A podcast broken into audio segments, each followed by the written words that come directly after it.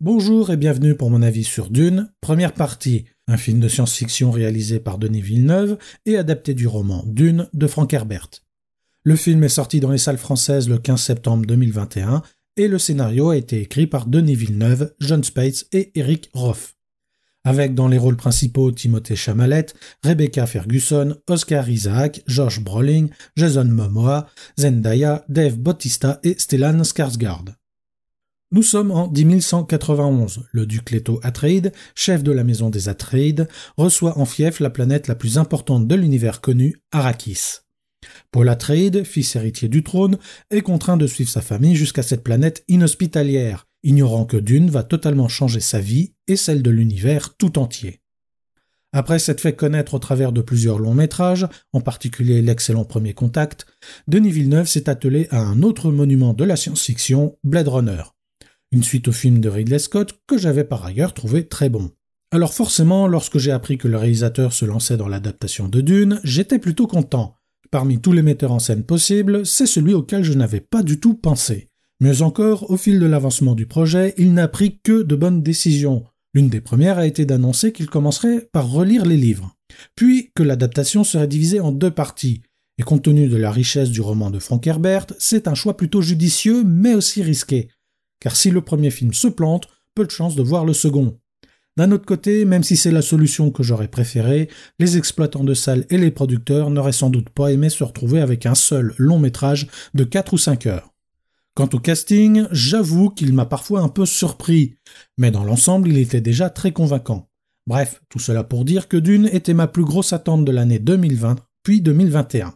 Aussi, avant d'aborder le cœur de ma critique, je tiens à être très clair sur un point. D'un point de vue purement cinématographique, cette première partie de Dune est un très bon film.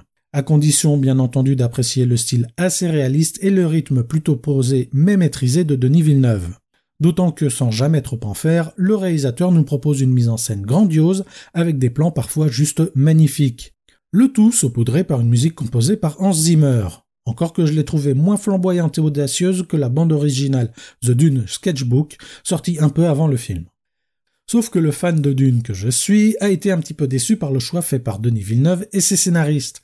Réduire drastiquement l'univers de Frank Herbert pour se concentrer sur l'essentiel, l'histoire de Paul.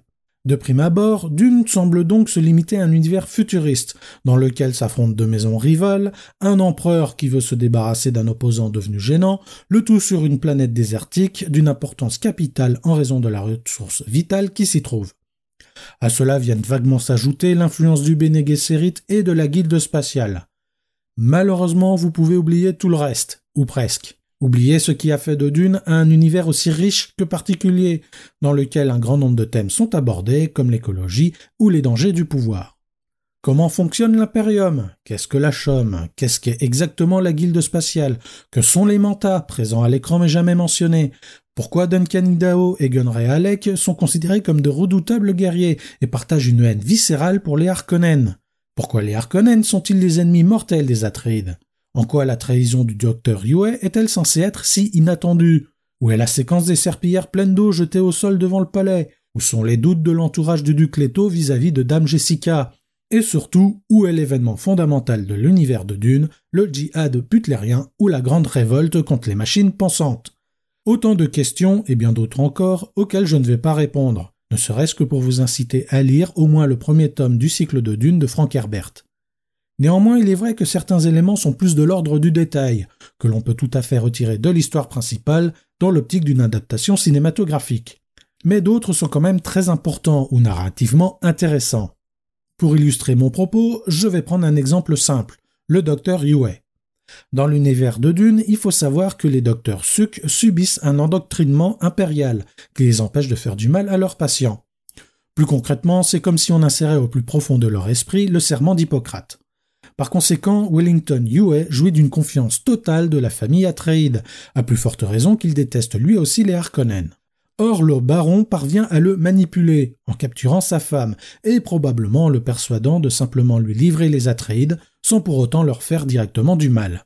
Dès lors, dans le roman, la trahison du docteur Yue ne se limite pas juste à son acte et à sa volonté de sauver sa compagne, d'autant plus qu'il est tout à fait lucide sur le fait qu'elle est vraisemblablement déjà morte. Mais je ne doute pas que certaines choses seront expliquées dans la seconde partie, comme le cycle de l'épice. Quoi qu'il en soit, je suis bien conscient qu'il s'agit d'un choix artistique, cinématographique et sans doute également commercial, on va pas se le cacher. D'autant que même si de nombreux éléments ont été écartés, Denis Villeneuve ne renie pas pour autant l'univers original. Ainsi, le néophyte qui découvre Dune n'aura pas l'impression de passer à côté de quelque chose. Au mieux, il aura la sensation que l'univers du film est bien plus vaste, attisant ainsi sa curiosité et le poussant, pourquoi pas, à lire le roman de Frank Herbert tandis que l'initié n'aura aucun mal à combler les manques, quitte à tout de même regretter que certains éléments importants soient absents. Et l'air de rien, c'est sans doute un exercice plus difficile qu'il n'y paraît. Après tout, l'une des critiques faites à la première adaptation de David Lynch était qu'elle était à la fois trop complexe pour plaire aux nouveaux venus et trop incomplète pour convenir aux connaisseurs. De plus, il aurait été facile de totalement modifier l'univers de Dune pour qu'il corresponde mieux aux standards actuels des films de science-fiction. Si le djihad butlérien et ses conséquences ne sont mentionnées nulle part, on ne voit cependant pas de robots, d'intelligence artificielle ou même d'ordinateurs sophistiqués. Bien que la technologie de Dune semble assez avancée, elle n'en demeure pas moins parfois quelque peu rustique. Par ailleurs, Denis Villeneuve s'est bien gardé de mettre des hologrammes partout. Le seul appareil s'en approchant sont les livres bobines, et j'adore l'idée qu'il a eue d'en faire des mini vidéoprojecteurs. D'une façon plus générale, j'aime beaucoup la direction artistique du film, qui s'accorde tout à fait au style de Denis Villeneuve, qui nous dépeint visuellement un univers à la fois futuriste mais réaliste, tout en restant fidèle à l'ambiance du roman. Ainsi, les engins spatiaux ne sont pas colorés, mais leurs designs sont occasionnellement originaux, tout en demeurant crédibles. Les ornithoptères, quant à eux, correspondent bien à ces engins semblables à des insectes décrits dans le livre. Même chose du côté des costumes, avec parfois quelques extravagances. Par exemple, le jardinier du palais porte un grand chapeau à la forme plutôt inattendue, mais tout à fait cohérente avec la chaleur infernale qui règne sur Arrakis. On est loin de ce qu'avait imaginé l'équipe artistique de l'extravagant projet de Jodorowsky. Mais avant de conclure, j'aimerais revenir sur la polémique liée au personnage de Liet Keynes. Concrètement, pour ceux qui l'ignoreraient, dans le roman, c'est un personnage masculin qui est devenu un personnage féminin et de couleur dans le film.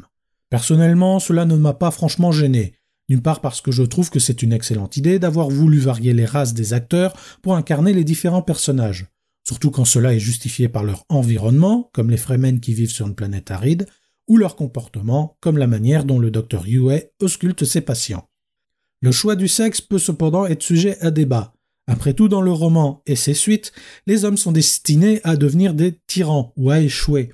Et à défaut de devenir un tyran, Keynes va en quelque sorte échouer dans son projet, mais qui n'a pas pour le moment été dévoilé dans cette première partie.